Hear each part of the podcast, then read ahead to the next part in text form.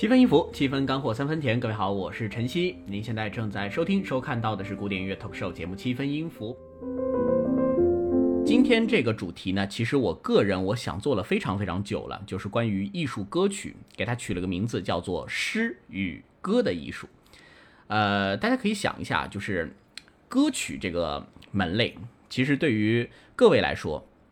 应该是非常熟悉的啊。对于任何人来说，应该都是最为熟悉的一个领域。因为音乐在最早诞生的时候呢，它其实就是声乐的艺术。因为声乐是每个人都有的一个乐器，对吧？那随着慢慢时代的发展，有了更多的制造技艺以后，才出现了器乐。那所以器乐和声乐这两个类别呢，一直是音乐的这个艺术的领域当中很重要的两块儿。但是如果我们现在放到现在的视角来看啊，大家可以去想一想，声乐跟器乐其实变得很不一样。因为如果我们在说到器乐的时候，绝大多数的西方的乐器，那是不是现在都依然活跃在音乐厅当中？他们的主流依然是演奏古典音乐作品，他们是从古典音乐再往外跨。但是声乐现在的情况却不一样啊！声乐呢，其实到了现在，大家最为熟悉的一些群众歌曲啊、流行歌曲啊，啊，那个是大众领域啊，其实唱的都是非常通俗的东西。但是在艺术殿堂当中，依然有着歌剧，有着艺术歌曲。他们目前呢，并不是那么大众的艺术形式，但是却代表着音乐艺术当中的璀璨的明珠。所以，我们今天的这个内容啊，就一起跟大家来聊一下艺术歌曲。那这个选题，今天也非常高兴的邀请到了一位。啊，很优秀的男高音歌唱家孙卓汉啊，他来啊，我们来一起来分享。因为我一直觉得艺术歌曲是一个其实蛮难进入的领域啊，必须要有一名优秀的歌唱家才能够啊，这个入木三分的来跟大家一起分享一下什么是艺术歌曲。那么男高音孙卓汉呢，他也将在十月十四号，也就是下个月。啊，一个月不到的时间啊，在这个上海交响乐团音乐厅来带来他在国外获奖之后的首场国内的音乐会。他在德国呃这个呃留学的这段时间内呢，其实是受到了西方媒体的高度评价。那具体他获了什么奖啊，会说什么，会演唱什么，我们就等会儿在第一个作品之后回来再慢慢的跟大家聊。好，那么，所以我们今天的这个节目啊，就会从一个艺术歌曲领域，我个人感觉应该是大家最熟悉的一个作品开始，那就是这个舒伯特的小夜曲啊。这个曲子应该旋律一起来，大家应该是觉得非常耳熟能详的。那我们今天的开场曲啊，就是由呃这个男高音歌唱家 Fisher Disco 费舍尔迪斯考演唱的这个舒伯特小夜曲。那在这个作品之后，就会邀请到孙老师来进入到我们的直播间来，今天的开场曲。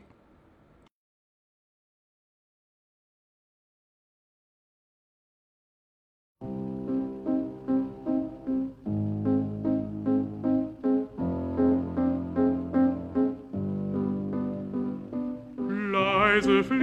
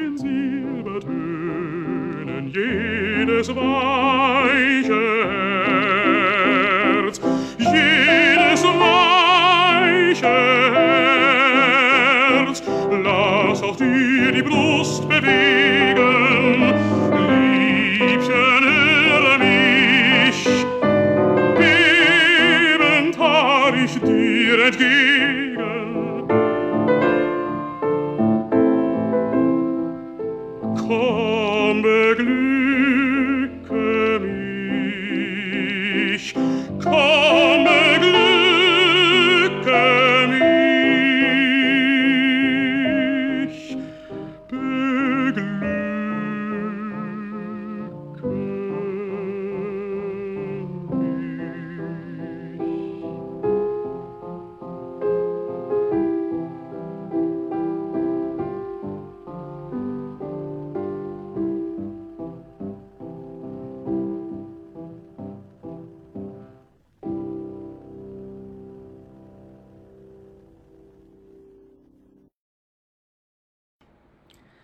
好，刚才我们听到的就是今天的这个开场曲啊，来自于这个男中音啊 Fisher Disco 演唱的啊舒伯特的小夜曲。我们也请孙老师跟大家打个招呼 Hello，Hello，大家好，我是男高音孙卓翰。啊。孙老师看起来比较腼腆啊，我们下午交流是发现我们俩同龄人啊，我们俩这这个前后脚就差一年，都是这个都是九零后啊。孙老师这个作为一个非常年轻的这个优秀的男高音歌唱家啊，等会儿会跟大家说这个孙老师获了多少奖啊，这个非常非常厉害。因为其实一直在艺术歌曲的领域都是大量缺乏人才的。孙老师是带着任务来的，给他布置的任务，说这个，因为我们七分音符呢一直是一个以呃古典音乐的导赏啊、这个分享为主的节目，所以跟呃我跟孙老师聊的也是啊、除了说你的个人履历，你也要跟从一个啊、这个男高音歌唱家的角度来跟大家普及一下艺术歌曲这个领域。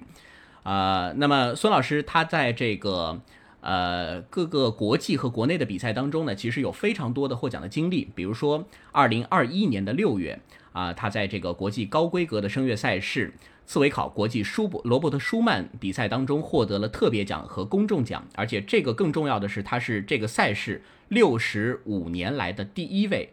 来自中国的获奖选手。那二零二二年，也就是一年后啊，他又获得了这个第十三届斯图加特雨果沃尔夫国际艺术歌曲比赛当中的三等奖，这又是一九八七年之后啊第一位获得在这个在这个赛事当中获奖的中国歌手。那么另外呢，他二零一八年还获得了第一届中国艺术歌曲这个国际声乐比赛当中的金奖啊。那这位杰出的，对对对，对我们来说也是杰出的校友啊，也是我们也发现我们在上海音乐学院的时候还有好几年是是同校的，对，有有有重重重叠的这样一个经历。所以这次这个呃孙老师的音乐会呢也是备受期待啊。那如果从艺术歌曲的角度来说的话，啊，首先孙老师给大家简单的介绍一下，那什么样的音乐会被定义成艺术歌曲呢？这个艺术歌曲到底是什么样一个意思呢？首先，这个艺术歌曲啊，它是呃西方这种像像室内乐性质的这么一个那种声乐的这种题材。嗯哼，然后艺术歌曲呢，这个它的一些普遍被大家所认同的这个特点是采用这个著名的这个诗词作为这个唱词，然后呢曲调的这个表现能力啊都比较强，然后侧重表现这个呃人物内心的这个世界，然后在钢琴的这一部分呢，和就是嗯和其他的这种题材不一样，它钢琴这个占有的这个比重呢还是比较大。嗯，它这个钢琴的这个地位还很很还比较重要的，是和声乐这个歌手是二重唱的这种关系，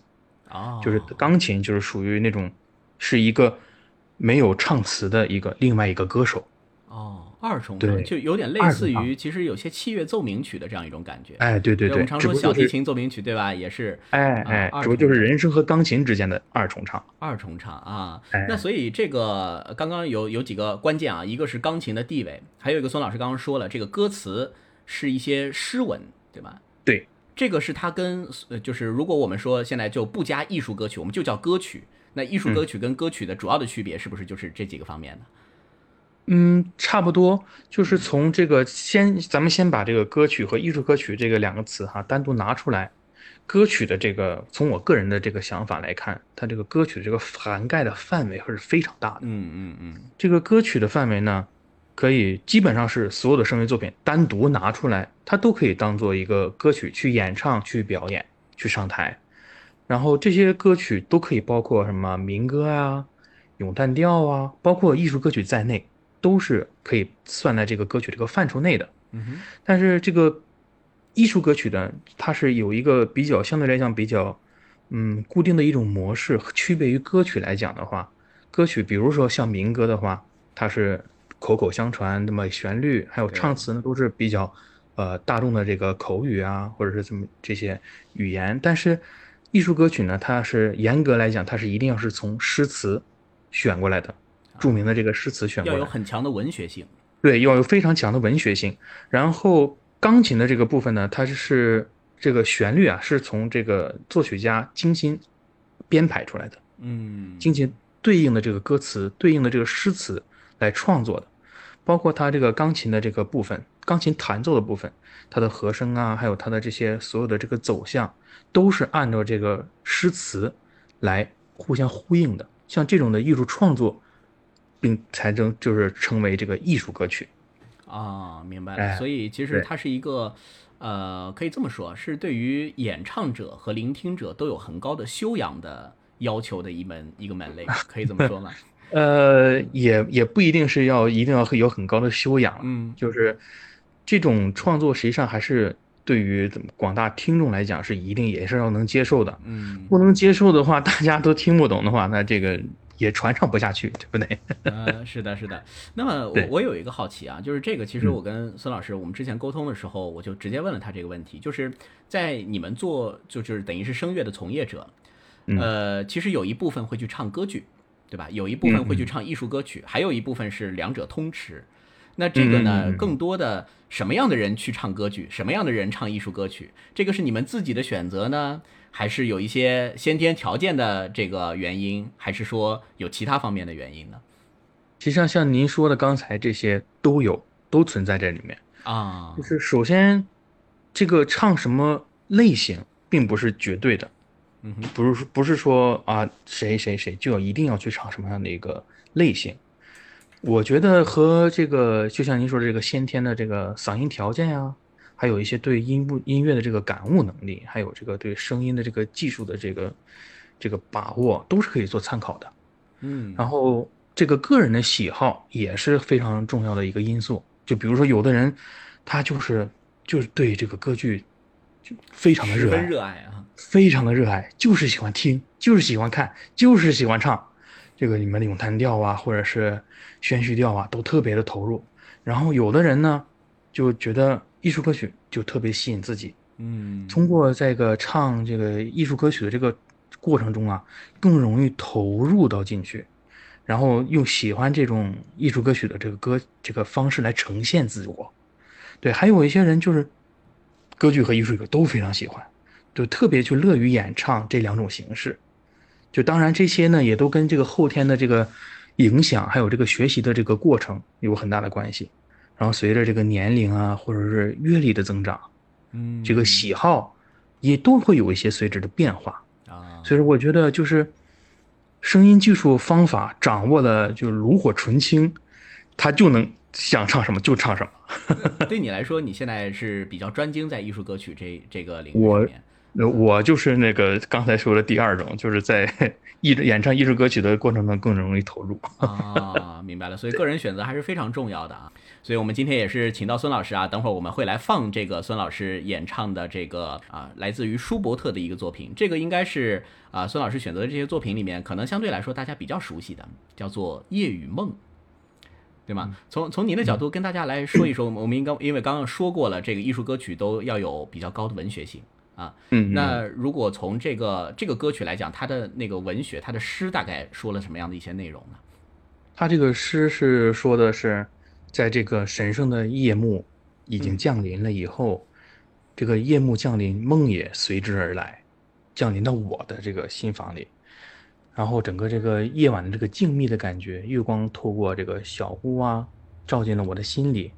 然后它带来的这个喜悦，让我去聆听我的这些快乐，然后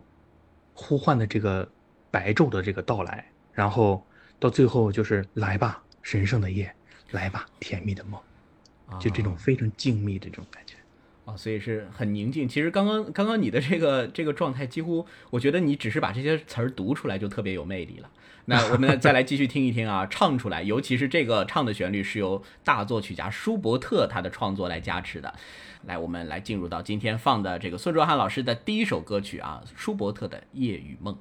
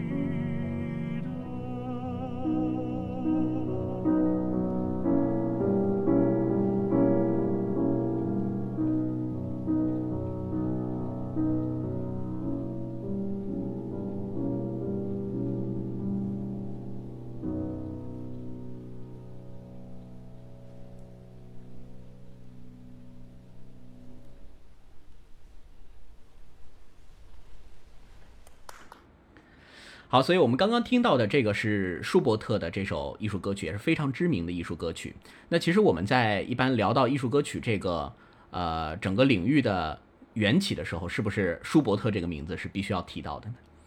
对，一定是要被提到的。嗯，艺术歌曲之王，对吧？有这样的一个说法。对对对，啊没错没错没错。那所以从您的角度来聊聊舒伯特的音乐创作吧。啊他的音乐给你什么样的感觉舒伯？特的这个音乐创作实际上，嗯，首先说舒伯特他是一个非常非常非常伟大的作曲家。嗯哼，但他的这个生命只有短短短短暂暂的这个三十一年，但是他这个作品的这个作品量就已经超过了六百首，这是个非常非常惊人的数字。是，就像特别著名的《冬之旅》啊、《天鹅之歌》啊这些套曲，《魔王》等等等等，他的作品这个方面特别特别的厉害，特别的数量特别的庞大。但是从他的整个的这个作品，就是从从宏观的这么这个方向去看的话，他的作品的基调实际上并不是特别的那么阳光、那么正能量的这种、嗯嗯嗯。这种东西，他多多少少都会对，都会带一点负面的情绪，特别是《冬之旅》，他从头到尾基本上就没有什么特别开心的这个时光。是，然后像《Of l o s o n 这样的这个这种积极、亢奋、洒脱的这种作品是非常少的。所以说，从我在这个在这个留德国留学期间得到的这么一个概念，就是艺术歌曲的这个唱的是歌曲背后的人生，是这个作曲家的人生，是这个诗人的人生。嗯从这个角度来说的话，也就不难理解他的作品为什么就是总会带有一点负面的情绪。然后从声乐这个演唱来说呢，舒伯特的作品呢，也就是有点像男高音咏叹调里的莫扎特的男高音咏叹调，比较怎么理解这个话好又好听又难唱。好听难唱，对嗯，对，然后想去练功呢，也是可以去多多多唱这个舒伯特的艺术歌曲，去练习练习这个声音技术的。你觉得他的难是难在哪儿？好听难他的唱，难呢是难在那种他的这个情绪，因为舒伯特的他的他在唱的时候，你不可以去特别的去冲的给他的声音作品，他总会有一个框住你的这个这种感觉，这是他的一种呃像风格化的一种感觉。你再怎么唱，你不可以突破这个框，但这个框就会偶尔就会束缚你的声音或束缚你的感觉。这个时候就可能就会有点像莫扎特的这个对于男高音的盘调来讲，有点掉，有点难受的卡着你的感觉嗯，，对，它卡着你，就这种感觉。是不是可以理解它跟那种歌剧，就是舒伯特的艺术歌曲，相对歌剧咏叹调来说，它的那种张力什么不是那么的，就是有戏剧性的感觉，更更加收着，可以这么理解吗？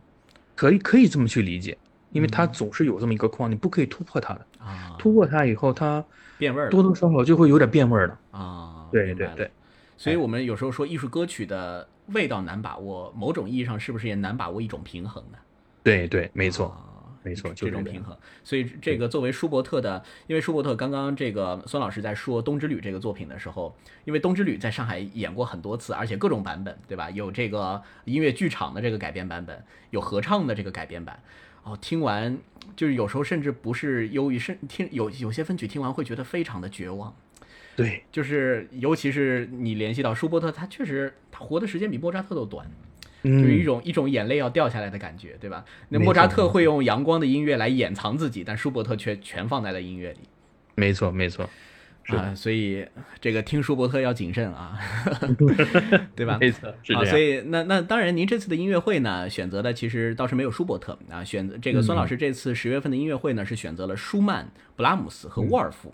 这嗯个三位作曲家的作品，其实总的来说，舒曼和勃拉姆斯的名字大家应该还是比较熟悉，对吧？那个沃尔夫会稍微陌生一些。我们就三位一位位来说啊，先说先先先聊聊舒舒曼的这个作品吧，也是属于跟舒伯特时间差不多，对吧？早期浪漫的嗯感觉。没错，没错。从是要是讲舒曼的话，就是从我的角度讲的话，他的作品，从我的理解角度来讲，他的作品有点两极分化是比较严重的。呃，因为他有两重人格嘛不是说他对他的精神不太对这两个人格这种情绪的分化相当严重。啊你可以从他的这个作品里面经常能听到这种旋律情绪的跳跃，是那种一百八十度的跳跃，不不是左就是右，就是这种感觉。然后他的这个情绪的表达呢，呃，我也不知道怎么去形容，就是口语化的一种表达，就是比较拧巴。拧巴，对，就是像我缠绕着你呀、你拉扯我的这种感觉。啊，对，就比如说像他？对他他是那种，嗯，就这种感觉，嗯 就是比较拉扯。然后他比如说像他的这个作品，这个呃 l i e d k r e i s 就是声乐套曲，作品号二十四，他这个中间有一首歌叫《s c h ö n e Wege meiner Leiden》，嗯，啊但中间大概是什么意思呢？啊，呃呃，我的 美丽的摇篮，我的我的忧伤。哦，对，就他这里面中间呢有一段，他这个唱的这种感觉是，他这一段是 Und die Glieder matt und träge schlepp ich, schlepp ich fort am Wanderstab, bis mein müdes Haupt ich lege, ferne in ein kühles Grab。像这种，如果你唱的就是很通顺的这种感觉的话，他这种这个情绪就纠结感就没听出来对，就纠结感就不会到位。来，我我要补充一个跟大家的互动啊！大家刚刚从孙老师这这一小段非常突然的演唱里面，你听得出这种拉扯纠结感的，我们评论区里面回一个一啊！这段 非常到位啊！你你的确你唱的时候就把我整个带着，好像拧麻花一样给拧起来了。对，就是我之前有有有看到过一幅雕塑还是画，我我忘了它是什么名字了，就是里面是呃一个天神是环环全身缠绕的蛇，就是那种拧扭曲的那种感觉，就是就是这种非常拧巴，就是舒曼的这种感觉。但是呢，他有的时候是这种类似于癫狂的感觉，但是有的时候他又不是完不是完全这个样子。就比如说同样的这一个，呃 l i e d k r eis 二十四的这一套，最后一首歌叫 Mit Milton und Rosen，就是淘金娘和玫瑰花。哦，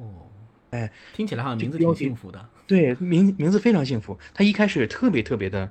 呃，怎么说呢，就是甜美的感觉。Mit Myrte und Rose lieblich und hold, mit duftigen Zypressen und Fliede Gold, möcht ich zieren dies Buch wie einen Totenschrein und sarge meine Lieder hinein. O könnt ich die Liebe sagen hinzu。 你看，它很简短的这一段，很就脱三次一百八十度的这么一种情绪的是，转变，就是他两个人格的这种感觉。所以嗯说，他就像这种这种这种例子，在舒曼的这个声乐作品里有非常非常大量的这个出现。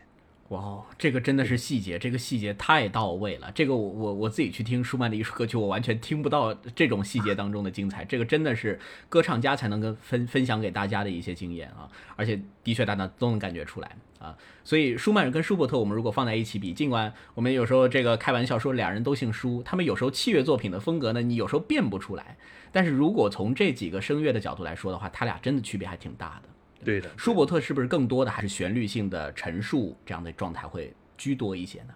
对对对，比如说，就拿咱们拿舒伯特举个例子，就是，呃，像大地母亲 Die Mutter Erde 嗯那个里面，他的这个也一开始他也是一个比较悲观的一个状态。嗯哼 Lebenstag ist schwer und schwül。他这个里面就不像舒曼，如果要是按舒曼那种感觉的话，他有一点那种拧巴的感觉。This Lebenstag ist schwer und schwül。但这就不是莫舒伯特了。哦，对，舒伯特他一定是有一个框在那个地方，就是你可以在这个框里投入无限的情感，但是一旦突破了这个框，那他就不是舒伯特。他就有点过度了这样的感对觉啊对，但是舒曼你是可以可以过的，你是可以完全可以超过去的。啊，所以我们说这就是所谓德奥派系当中的味道啊，这些区别有时候很微妙，但是作为一个一流的演唱者，包括器乐演奏也是这样，你要把这种微妙的东西给放大了以后，让每个人能感知到，这个就是出色的演奏。这个本来啊，舒伯特的这个《大地母亲》这个歌曲是备用的，我们没有放在这个这个呃这个这个给大家分享的歌单当中。但是刚刚因为孙老师聊了这个作品，要不还是给大家听一下，好吗？我因为我也拖到通道里边来了，来就是刚刚孙老师聊到的，还是舒伯特的作品啊，大家可以去听一下。这次你在听的时候，能不能感受到孙老师所说的那种框框的感觉，不过度的感觉？舒伯特的歌曲。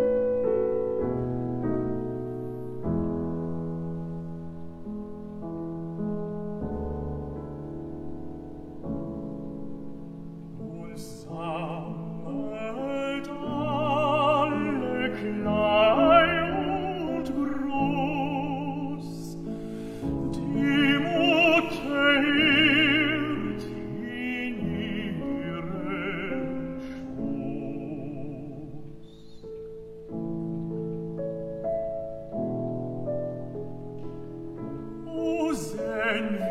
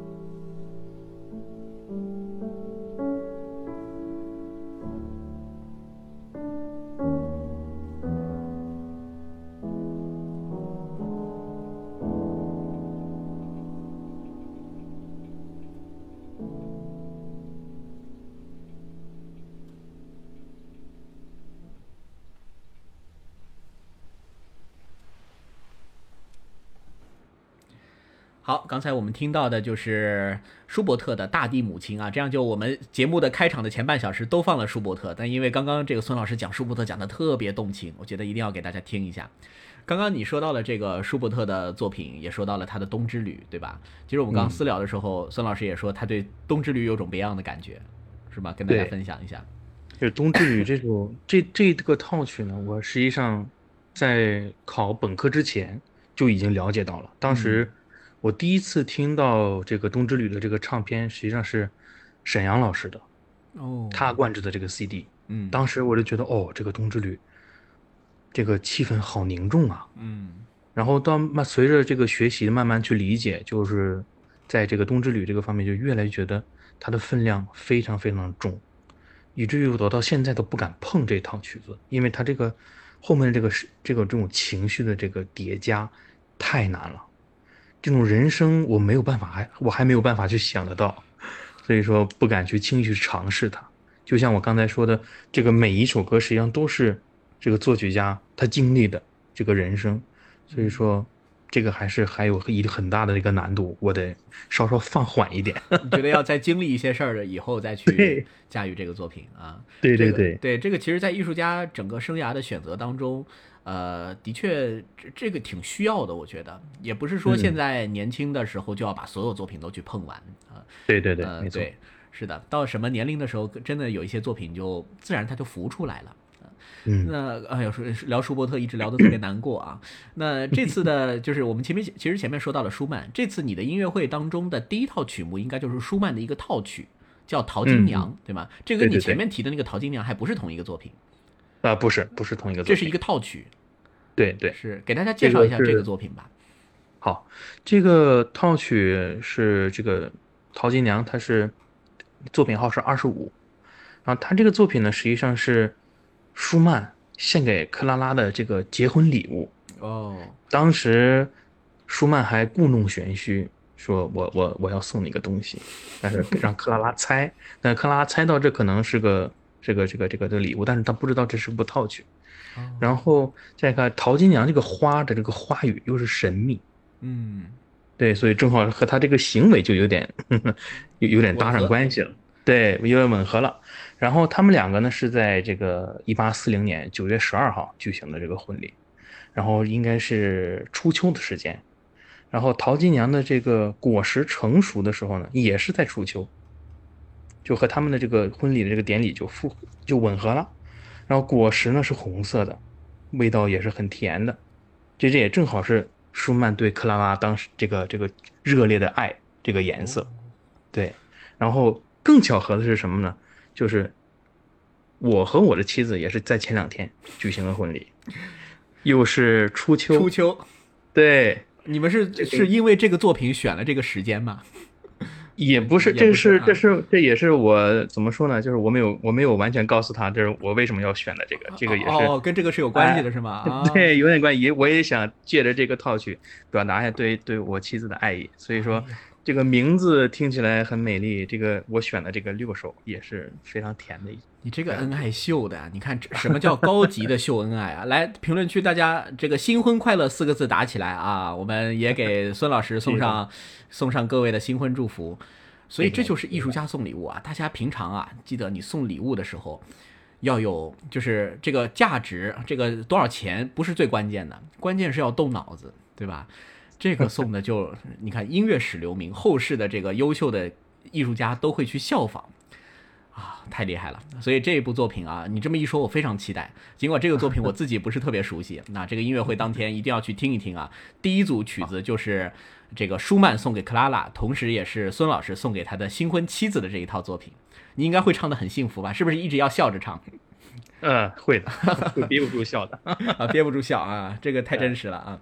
好，我们就接下来就说到这个你的这这次的曲目当中的第二位，舒曼、勃拉姆斯、沃尔夫，那就是勃拉姆斯。啊，嗯勃拉姆斯这个又完全不一样了吧？跟前面两位对，啊对，就是谈到勃拉姆斯的作品啊，就是相比于这个舒曼，他的这个作品就没有那么极端，嗯是就像那个这个大家对他的评价是一个非常就是忠实的这一个保守音乐的这么一个拥护者。嗯哼他的这个，但是他这个情绪呢是非常丰满的，但是他也很克制，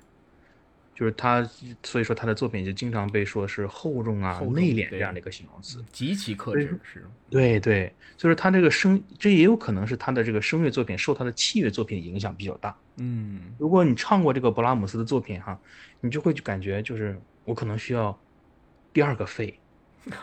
就他的这个乐句的这个非常长，就比如说啊就是在我这个音乐会里面要唱的这个信使这 Botschaft 里面，就是里面就会有一段 Sprich Sprich unendlich wahr sein wir, höchst bedenklich seine Lage, höchst bedenklich seine Lage. Aber jetzt, so kann er hoffen, wieder herrlich aufzuleben, denn du Holde denkst an ihn, denn du Holde, denn du Holde denkst, denkst an ihn。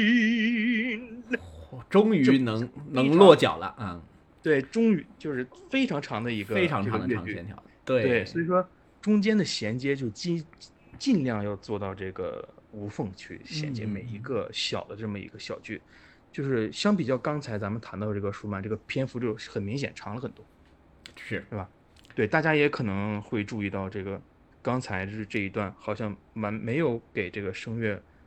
留好充分的换气口。抢戏对吧？你中间应该换了三次，你就得感觉很快。对对对嗯对呢，你就得必须得去抢这个气口。所以说，这个也有可能就是他的这个这个器乐的作品对他声乐作品的这么一个影响。嗯。对是的，那那所以其实从演唱的角度来说的话，布拉姆斯演唱技巧上他其实挺难的，对，对吧？他的演唱技巧实际上是挺难的。哦，原来如此。我们常说这个，这之前我在节目里面也多次分享过，我自己的最爱就是勃拉姆斯，对吧？一直跟大家说，这勃拉姆斯最喜欢干的是什么呢？就是把精彩的那些小心思藏在了一个特别绵密厚重的和声之下。这个在他的交响曲当中体现的非常非常明显，对吧？对的他的中提琴、他的圆号、他的单簧管都是藏在里边的乐器。对啊，就像刚才咱们说的这个这个这一句话里面，unendlich wollen wir, höchst bedenklich seine Lage, höchst bedenklich seine Lage, aber jetzt so kann er hoffen. 这是个转折吗 wieder her，这是一个转折哦，但这是一个情绪的这么一个转折，但这个转折正好是在你要抢的那个气口之之后。哦，seine Lage, aber jetzt 这个 aber 你就得出来，但是你因为你在前面抢了口气，你还得控制这个 aber 不能推得太狠，哦，要不然这个情绪和上一个乐句就是很小的这个单元又接不上了，脱节了。你会对你会拖出去。嗯，然后 aber jetzt kann er hoffen, wieder herrlich aufzuleben, denn du Holde 又来了一个，然后到最后 thanks an ihn 就是最尾的一个，就是这种小的细节，在这种抢气的这个同时，就是很容易把它顶冒，或者是就吞掉了。对，但是这个小的细节就是你说才能承接出这个这个这个大的这个越剧的这个越剧的感觉，对，的确对对对，嗯，它就像瓷砖的美缝一样。美缝啊，那这个美哎缝它的瓷砖的形状还是不规则的，对 它不是颗粒感那么强的，它可能是一个异形的瓷砖啊。对对对，所以所以刚刚那个这这个说到勃拉姆斯的时候啊啊，这样请呃请这个孙老师给我们呃，刚刚因为你唱了的那个，我觉得大家都能感受到特别美，特别有这种长气息的感觉。但是毕竟呢，听众当中会德语的比较少，所以这个听着就比较难受。哎呀，这不知道唱的啥意思啊？那因为我们接下来就要放的是勃拉姆斯的这个《云雀之歌》，这个也是您当时的演唱啊。这个播放之前，给大家先简单的也来聊一聊，接下来你会唱的这个歌词的大意大概是什么样的呢？嗯嗯，这个《云雀之歌》就是讲的这个歌词大意是，呃，空灵这个遥远的这个声音是云雀在天堂，就是天堂一般的这个问候在天空中，然后这个甜蜜的悸动在我的心里哦，充满回荡着云雀甜美的声音，然后我闭上眼睛，随着这个声音，我的记忆也一掠而过，在这个柔和的这个暮色里，弥漫的这种甜美春天的这种气息。哇，也是一个这那他的这个所他这个是比较自大自然的呢，还是说有也是写给恋人的呢？这这这听起来好像也挺幸福的感觉。对他，他挺幸福的，但是大大部分都是属于描述这个大自然的大自然对对对，啊，布拉姆斯也是一个大自然的，就是喜欢沉醉在这种氛围的人啊。大家的是的他的第二交响曲也是有这样的一个感觉啊。那接下来呢，我们已经听到了刚刚这个非常纯真的、淳朴的啊，有自然、有有这种旭日阳光感觉的这样一个歌词，所以我们就来听一下布拉姆斯的这首《云雀之歌》啊，同样也是来自于孙卓汉老师的演唱。